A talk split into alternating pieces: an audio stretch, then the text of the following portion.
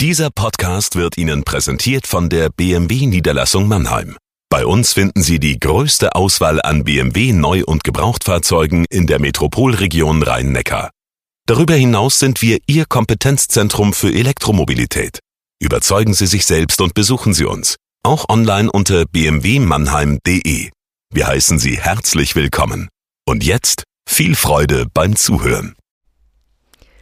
Jagoda Marinic hier mit dem Corona-Tagebuch in Kooperation mit dem Mannheimer Morgen.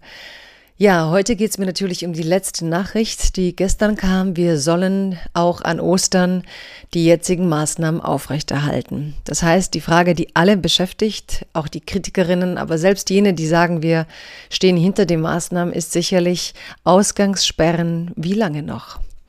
Liebes Corona-Tagebuch, liebe Leserinnen und Leser. Gestern nun die Nachricht, die Ausgangsbeschränkungen werden sicher bis Ostern anhalten. Noch weiß man zu wenig über die Erfolge der Maßnahmen, doch der Exit aus der jetzigen Situation wird von vielen heftig eingefordert. Immer mehr Disziplinen sind sich einig, das Lahmlegen des Alltags kann nicht die letzte Antwort auf den Coronavirus bleiben. Als Bürgerrechtlerin bin ich derzeit dankbar für jedes Interview mit Gerhard Baum.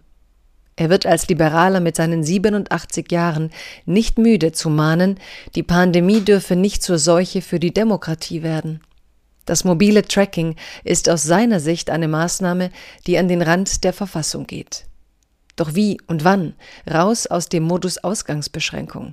Wie zurück in eine Art Normalität? Als ich gestern in den kroatischen Medien surfe, stoße ich auf viele bewundernde Artikel zu Deutschland.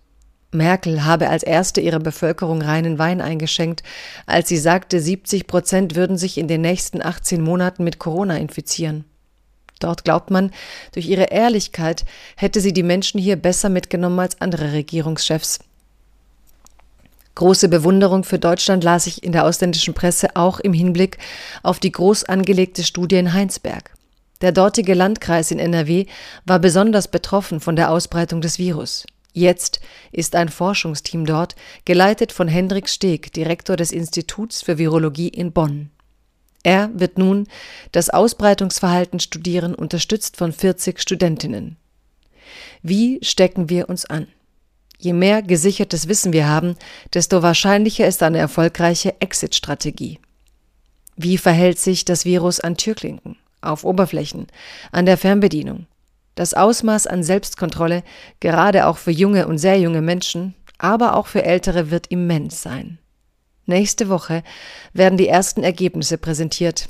Es wird viel Arbeit bedeuten, nicht neurotisch zu werden. Ich bin ziemlich sicher, eine hochneurotische Zeit wartet auf uns. Aber immerhin dürften wir wieder raus. Bleiben Sie gesund.